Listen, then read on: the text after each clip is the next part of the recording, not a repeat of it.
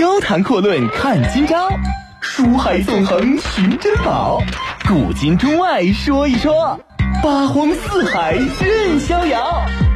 博南脱口秀就说不一样的事儿。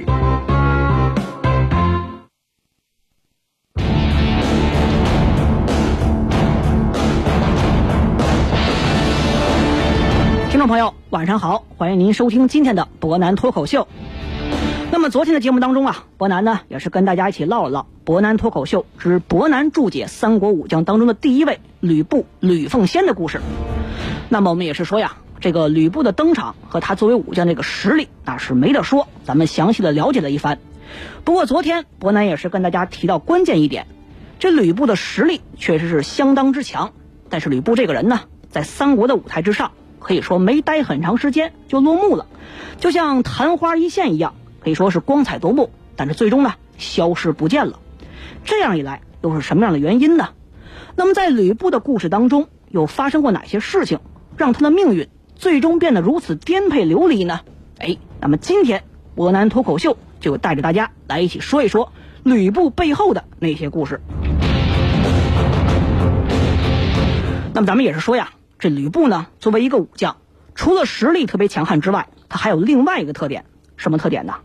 吃的败仗还相当多，咱们一般而言呢，这但凡武将要是排名比较靠前、实力很强的，你比如说排名第一、第二的，那么在面对敌方的武将的时候，跟他交手，那对面呢，一般而言就是非死即伤，可以说有很大的一个取胜的概率。您比如说这个著名的小说《残唐五代演义》当中的第十三太保李存勖，这是官方著名的排名第一的武将。那么跟他交手的武将可以说非死即残，无一胜绩。李存勖是全胜的战绩。咱们再说说唐系列当中的西府赵王李元霸啊，您别说啊，有谁能跟他交手十几个回合？人家号称什么呀？普天之下谁能接他三锤子，那就号称天下第二条好汉了。实力之强，可以说相差的非常悬殊。同样呢，再不济，你这排名第一的武将，你遇到排名第二、第三的。实力跟你差不太多的，那打个平手也是有情可原的。您比如说啊，这个《水浒传》当中的丈二钢枪无敌手玉麒麟卢俊义，他呢根据《水浒传》不同的版本啊，这出场的次数呢也确实是不一样。但是纵观全书，也只有两次是打了平手了，也没失败过。但是咱们一直在提到啊，这吕布呢是《三国演义》当中的头号武将，他作为顶尖的啊最顶上的人，居然失败过三次。这又是一个什么原因呢？这背后还有哪些发生的故事呢？咱们接下来就跟大家详细的说一说。咱们先说这吕布啊，第一次失败。这第一次失败什么时间呢？这是上期节目咱们提到了虎牢关三战吕布。那么面对刘关张三兄弟的这个围攻，吕布最终也是遮拦不住了。不过这一次啊，好歹吕布呢，人家一进一退之间，那显得是颇有威风，可以说也是相当的从容。比较潇洒，这一次不算大败，但是这第二次失败可以说就没有上一次这么威风了。这件事啊，得从曹操定陶破吕布这一话开始说起了。话说呀，这曹操呢，自从是得了兖州之后，可以说是兵强马壮，人马刀枪配得相当齐了。之前曹操呢，跟吕布在濮阳这个地方是交手过一次的。那么吕布用计在濮阳当中呢，是放了一把大火，险些把曹操给烧死在城中。可以说曹操这一次是丢足丢尽了面子。那么这一次曹操引兵回来呢，可以说也是卯足了劲儿。一方面要在定呃定陶这个地方好好的扩展一下自己的实力，另外一个方面呢，要打压打压吕布的气势，把自己之前丢的面子啊，我全给找回来。所以说这一次两军。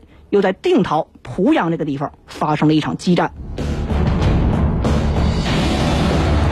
那么曹操的兵已经是到了濮阳城下了。这时候啊，吕布准备马上要出门迎敌了。关键时刻，他手下的第一谋士陈宫出来了，说一句话，怎么说呀？说将军你不可轻出，待诸将来齐之后方可迎敌。那意思就是说呀，将军呢，您不要着急，咱等将领来齐之后再做打算。咱说吕布是什么人呐？那在他眼里，普天之下能有对手，他是他的对手吗？谁能跟他打上几个回合呀？人说一句话，说吾之英雄，谁敢进也？我天下无敌，谁敢跟我打呀？二话没说，提戟上马，出门啊，面到对面是横戟大骂。这时候啊，曹操阵中出来一人，谁呀？虎痴许褚啊！这许褚便出，斗二十合，不分胜负。您听好了啊，这时候说的是不分胜负，但关键曹操后边就马上跟了一句话，怎么说的？叫无关吕布，非一人可胜。咱们一招手，典韦就马上出场了。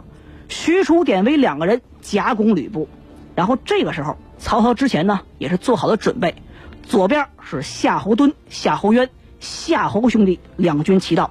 右边呢是李典、乐进这两位将领，也是领军齐到，六员将领混战吕布。最终这一次吕布可以说是相当的狼狈呀，直接大败，那是彻底的遮拦不住，拨马便走，逃回了濮阳城中。所以说这一次吕布败的跟之前虎牢关三战吕布还不太一样，可以说是失败的比较彻底。那我们再来看最后一次啊。最后一次失败呢，可以说也是代表着吕布的末路开始。这一话呀，叫白门楼曹操斩吕布，从这一话开始说起。话说呀，这吕布呢是被曹刘联军给打的，已经是没有退路了。最终呢是退到了下邳城中。那这下邳是哪儿啊？下邳是现在的江苏省睢宁县古邳镇这么一个地方，可以说也是坐守孤城。那么下邳城外呢？是被曹军给围了个水泄不通，里三层外三层。这吕布看着就心忧啊，也着急呀。你说这时候我该怎么办呢？这个关键时刻呀，吕布末下有这么一个谋士陈宫，陈宫手下一人出来说了，说一句什么话呀？说将军呐，您忘了，现在这个淮南袁术啊是声势大振，您曾经呢曾经答应把您的闺女吕灵启嫁给袁术的公子。您想一想啊，这时候您写一封书信送给袁术，那袁术的实力呢也是相当的强啊。他要派兵过来，咱们呢里应外合，那打退外边的联军，哎，不是不可能的，甚至反败为胜，杀得二三十里也是有可能的。哎，吕布这么一想，还真是这么一回事儿，于是呢就赶紧亲自写了一封书，让张辽和郝萌带着谋士杀出重围。还真就把谋士给送出去了，书呢也成功的送到了袁术的手里边。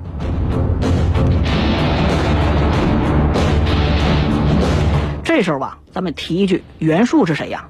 袁术字公路，这是袁绍的弟弟，亲弟弟。淮南袁术当时可以说用书中的一句话来讲，叫兵多粮广，这是咱们中原大地之上势力最为强大的诸侯之一。当时袁术啊，可以说确实是猛将如云啊，这个谋士如山，非常人多，人才也很多，地方还很广，粮食很充足，兵源还非常的精悍。如果说袁术能够成功出兵的话，你莫说曹操挡不住，中原大地之上啊，能够挡抵挡住住这个袁术席卷而来大兵，还真没多少人。因此，这一次吕布也是对袁术寄予了很大的希望，但是袁术这边啊，在接到了吕布的这个书信之后呢，反而没有马上答应。为什么？这袁术知道啊，吕布呢是什么人？言而无信之人呐。吕布啊，唯利是图，他是小人呐。因此上，袁术就跟吕布的谋士说了这么一句话：怎么说的？我派兵那是可以，没有问题，但是呢。你答应把闺女嫁给我，已经反反复复好几次了，我怎么能保证这一次你就不会反悔呢？那么咱们接着说，派兵没问题，你得先把闺女给我送过来，人一到，我这边救兵马上就出。哎，这话递过去了。那么吕布这边呢，也是发了愁。为什么这么说呀？那你外下邳城里边是里三层外三层啊，被曹操给围了个水泄不通。吕布自己那仗着赤兔马马快，方天戟啊很厉害，我冲出重围问题倒是不大。但是啊，你带着一人那就不一样了。你打个比方，如果你说用马车把闺女送出去，自己护送，倒也不是不可以。但这赤兔马的速度确实太快呀，自己一旦冲杀起来，很有可能就会出现一个问题。什么问题啊？吕布人是出去了，那闺女的车仗是出不来的，这样一来怎么办呢？哎，干脆吕布想了这么一招，什么招啊？我把闺女啊背在背上，然后用锦呢把她缠在自己身上，外边再包上盔甲，这样一来不就能带着闺女杀出重围了吗？哎，确实是这样，吕布还真就这么做的。其实这种做法啊，跟长坂坡赵子龙抱阿斗多多少少有些相似，但这毕竟啊不是你放在这个护心甲当中，而是背在后背上这么一大活人。对于武将，那肯定是要有一个很大的影响的，因为你冲杀的时候啊，得顾及一下背后的闺女，别伤着她。咱们就说呀，这怕什么来什么。这当夜二更啊，吕布呢是提了方天画戟，带着赤兔马就赶紧的杀出城外。结果刚没走多远，碰上刘备刘玄德的大寨了。这关羽关云长正在这儿等着吕布呢，大喝一声：“吕布休走！”没办法，吕布就只能舞动风天画戟跟关羽开始交手。这两个人呢战了没有十个回合，那吕布心里着急呀，我这得马上把人送出去。我打败你一个关羽，这不是主要任务啊！吕布呢是往斜刺里边走，结果呀，这还没走出多远，张飞引一支军队又从这边冲杀出来了。吕布一看是张飞，那就更不能恋战了。张飞这个人呢相当悍勇啊，越拖的时间长，对我越不利。那赶紧是夺路而走，结果没想到刘备刘玄德又亲引一军直接冲杀出来，这简直就是翻版的三英战吕布啊！可以说吕布这一次就心慌了，结果呢，这事儿还没完，后边后路已经基本上被断了。曹营的大将许褚和徐晃这两个人把后路给堵上了。那么所以说，五员猛将是冲杀在前，那么战阵当中呢是箭如雨点一般。咱都说这箭是相当锋利的，盔甲呢你确实能挡住一下箭头，但你终究挡住不住这个冲击的力度，很有可能把盔甲刺穿。把里边的闺女给伤着。吕布这一看，那毕竟是身上绑着一人呐，没有办法，很害怕伤着自己自己闺女，只能是啊，赶紧的拨马回到下邳城中，没有办法冲出重围了。那么可以说呀，这是吕布最终的一次失败。那么也正是这一次，是吕布历史上最后一次离开下邳城了。我们纵观全书，看一看吕布的命运啊。他的故事发生了这三次失败呢，可以说对于吕布这一生是有一个很大的影响的。那么我们接着说，对于吕布有哪些影响？为什么说这三次败仗跟他的生命结局又有着密不可分的关系呢？哎，咱们稍微休息一下啊，稍后呢，咱们接着说一说吕布的命运最后究竟发生了什么。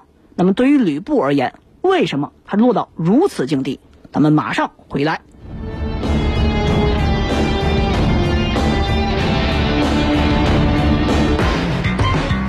高谈阔论看今朝，书海纵横寻珍宝，古今中外说一说，八荒四海任逍遥。博南脱口秀就说不一样的事儿。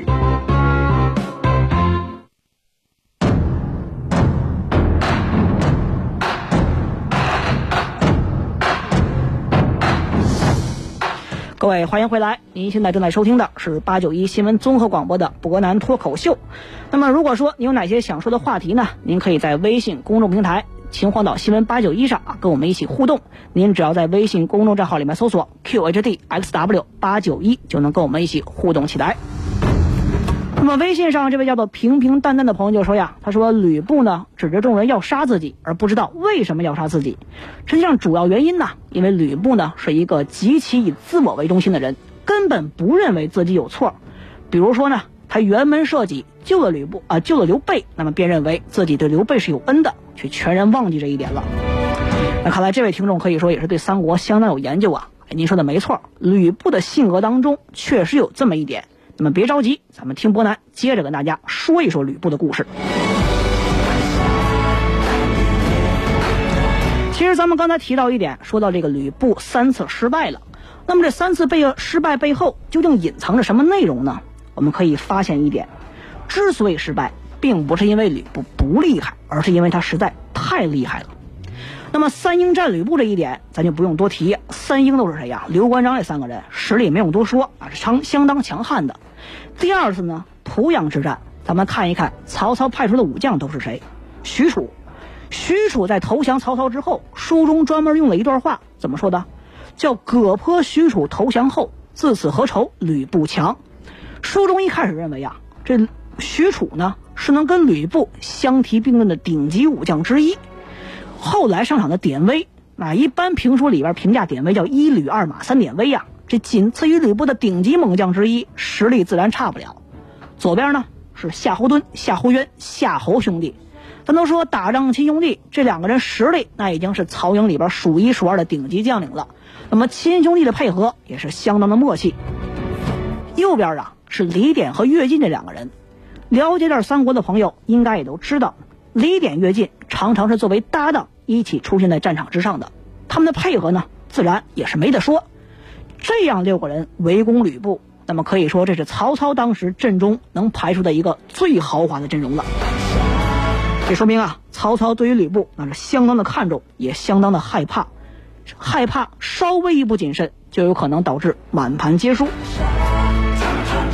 而最后一场呢，面对已经穷途末路啊。背着闺女出场的吕布，那么曹刘这两家依然是没有放过吕布，派出自己最强悍的将领。可以说，综上所述，吕布的实力那是没有什么太大疑问的，相当强。但是正因为他太强了，所以才惹出了后续的很多麻烦。按照《三国演义》书中所写呀，吕布呢是一八九年正式登场，这是丁原这一话啊出场的吕布。在下邳城殒命呢，是一九八年，短短的十一年之间，吕布作为一个顶着光环出场的人物，那一出场气势很足的人物，就在三国的舞台之上消失了。究竟什么原因？咱们一直在说，接下来就听伯南详细分析一番。其实首先一点呢，最关键的，咱们得不断提到这个事儿，什么事儿啊？吕布确实很有才华，而且是太有才华了。但是比较可惜的是，纵观吕布的一生，我们发现吕布始终是没有能够获得一个属于自己的舞台。咱们说吕布啊，就算你是青天的玉柱，架海的金梁，但前提啊，得有人用你去青天，用你去架海，对不对？就算你是那重一万三千五百斤的定海神针铁，那也得是遇上孙悟空之后，你才能从东海里边出来，才有人知道你叫如意金箍棒，否则谁知道你是谁呀？咱们说吕布啊，最早在丁原这边的时候呢，做的什么官职啊？是主簿。这主簿是什么呀？是古代的一个官名。俗话来说呢，就是各级主要官员之下的专门主管文书的这个左吏啊，就小官儿。你想啊，这吕布呢是以武艺而著称的，骁勇而闻名的，让他这么一人去管文书，咱不说委屈不委屈吧，那心里边肯定相当憋屈啊，你施展不开，对不对呀？到董卓这边之后啊，吕布一开始只是个中郎将，哎，有人就说了，伯南呐，你这话说的不对，中郎将在汉朝那是相当厉害的官员呐。您别说，这话是有道理的，但是咱们得结合一下当时的情况来看，这中郎将实际上不怎么样。咱们说汉朝武官呢，一般而言呢是分三级：将军、中郎将和校尉。由于将军一般呢是不常设的。只有发生战事的时候，才有人领兵出战，可以叫将军。所以说，一般来讲，武官所能获得的最高官位，确实是中郎将了。这这这个平面漫这个朋友就说了，说你确实说的没错，中郎将官位很高，怎么说他不行呢？哎，但是咱们得讲啊，在三国时期，这是一个战乱连连年的这么一个年代，可以说有军功的人是越来越多，很多人呐都被封为将军了。这样一来。导致中郎将成了中下级的军官，不值钱了。可以说，董卓虽然说给吕布封了一个中郎将，但实际上呢，没有太显赫，不是什么高官。因此，我们可以说，吕布在这儿也不是特别的得志。什么原因呢？实际上，我们仔细想象一下啊，无论你是丁原也好，还是董卓也好，你想身边有吕布这么一号人，那是如狼似虎啊。再加上丁原和吕布啊，董卓这两个人呢，手下那是兵柔军，还有西凉军马，都是精兵啊。如果让吕布这种虎狼之徒掌握了虎狼之军，那么在身边时间久了，怎么说呀？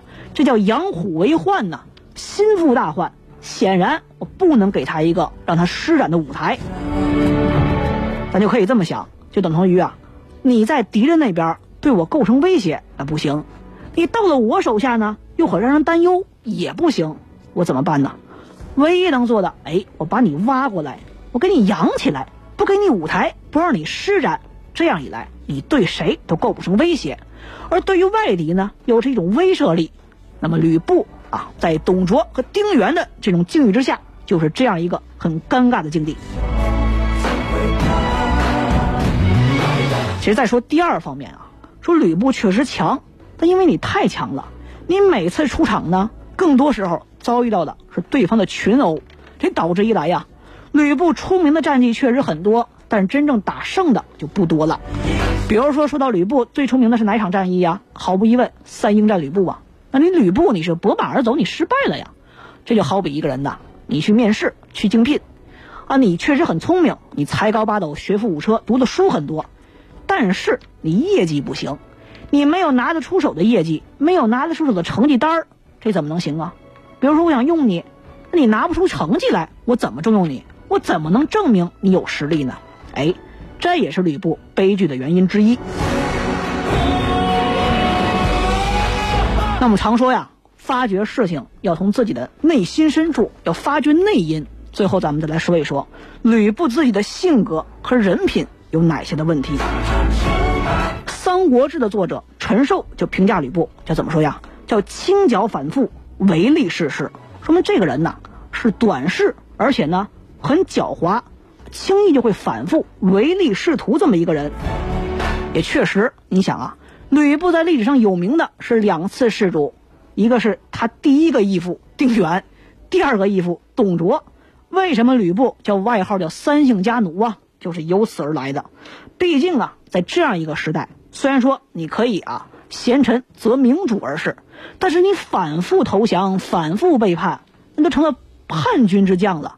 时间一长，为人所不识，没有人敢信任你了。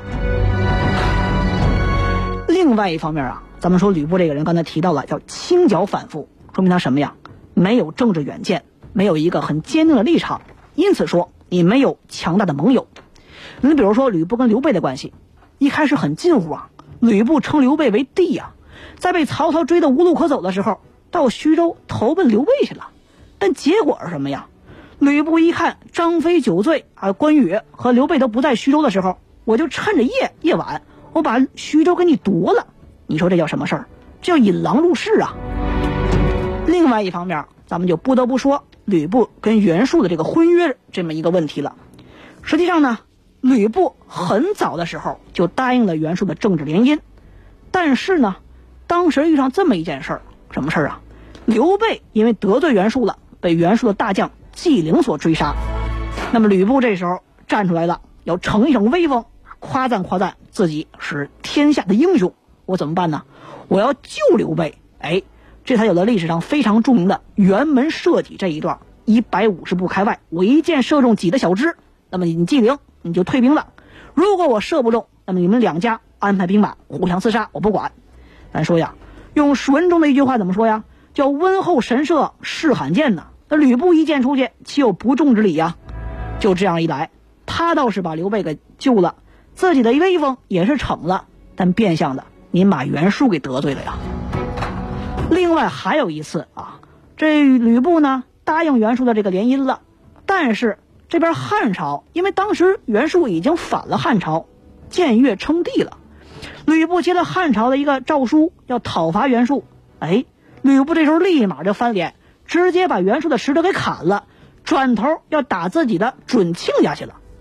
我们因此上可以发现，吕布这个人确实没什么远光啊，没有什么长眼的远光，看不到太远，一叶障目，可以说是不见泰山。可以说呀，吕布呢这种缺乏信义的表现，他本来呢是寄希望于在乱世之中自己呢能够左右逢源，但是最终也是这种性格让他自己最终被葬送掉了。